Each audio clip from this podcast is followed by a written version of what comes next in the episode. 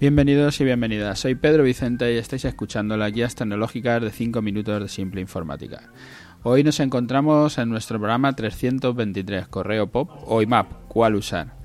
Recordar nuestro call to action, que como siempre, si queréis dejarnos cualquier pregunta como estas que nos han hecho hoy, podéis entrar en nuestra página web, en simpleinformática.es, y allí tendréis nuestro formulario de contacto. Si nos dejáis una pregunta, pues usaremos vuestra propia guía de 5 minutos, os contestaremos a lo que nos decís, a través bien de un podcast o os contestaremos por correo electrónico. Depende de, qué pregunta sea, lo que más fácil nos no venga. He recibido varias preguntas distintas, pero con el mismo problema, con varios usuarios usando la misma cuenta de correo o un usuario usando el correo electrónico en varios equipos.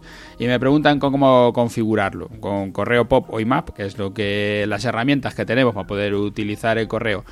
No me hacen esta pregunta de si puedo IMAP, pero esa es la fórmula, ¿no? La que vamos a tener que ver cuál es la que utilizamos.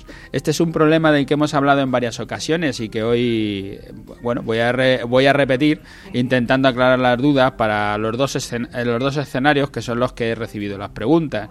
Supongo que si me siguen haciendo preguntas porque no lo habremos explicado bien o porque es difícil de entender.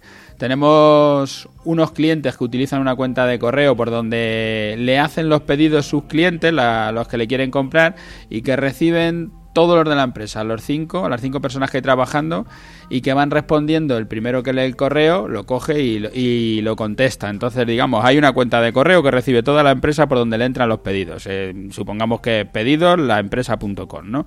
Pues todos reciben esa cuenta. La forma para que todos vean lo mismo es configurar esa, esa cuenta en IMAP y generar unos buzones, esto ya como forma de trabajo, generar unos buzones, por ejemplo, que se llamen trámite o con el nombre de cada uno de los que atienden el pedido. Y cuando entra el correo, el que va a contestar a ese pedido lo que hace es pasarse ese correo a su buzón, a a la carpeta que ha, hecho donde con su nombre y él dice pues ya voy a tramitar este pedido yo cojo lo paso a mi carpeta y a partir de ese momento ya nadie intenta gestionar ese pedido porque ya lo tiene él en su propia carpeta y ya lo va gestionando y ya está y así tienen ordenado para que cualquiera esté quien esté en la empresa porque a veces hay uno a veces hay tres a veces hay uno haciendo otra cosa está colocando almacén lo que sea pues todos están recibiendo esa cuenta y los pedidos de los clientes se están atendiendo si están los cinco porque hay mucho trabajo, pues cada uno va cogiendo el que le entra, se lo pone en su carpeta y le va contestando al, al cliente para hacer el pedido o lo que sea la configuración de la cuenta IMAN nos permite ver lo mismo en todos los equipos. Para este caso es lo que necesitamos. El correo se queda en el servidor y no llega hasta el ordenador local. Así los buzones que generamos se generan en el servidor y cuando consultas el correo electrónico ves lo mismo desde cualquier equipo y los datos están en el servidor. Si tu equipo se rompe, puedes consultar el correo en cualquier otro equipo la consulta nos la hacían, pues uno de los equipos no veía los datos correctamente y era simplemente que tenía configurada la cuenta como POP y lo descargaba todo, pero no veía lo que hacían los compañeros. Era una, era una cosa sencilla, pero es un tema de configuración, es simplemente tener claro qué es el POP y qué es el IMAP. Muchas veces, muchas veces nos piden hacer esto, que una persona, un encargado o un administrador quiere tener la cuenta que todos tienen configurada como IMAP, pero se configura que, o sea, lo que quiere es recibir todos los correos. Entonces lo que se le hace a él, a esa cuenta, digamos, de encargado, se le configura como POP y él se descarga todos los correos. No sabe el procesado, pero tiene todos los pedidos. O sea, no sabe si alguien se ha puesto en una carpeta, en la otra, pero él tiene todos los pedidos y luego lo que hace simplemente es comprobar que todos los correos de pedido de sus clientes están ya en el software de, gestión que esté utilizando.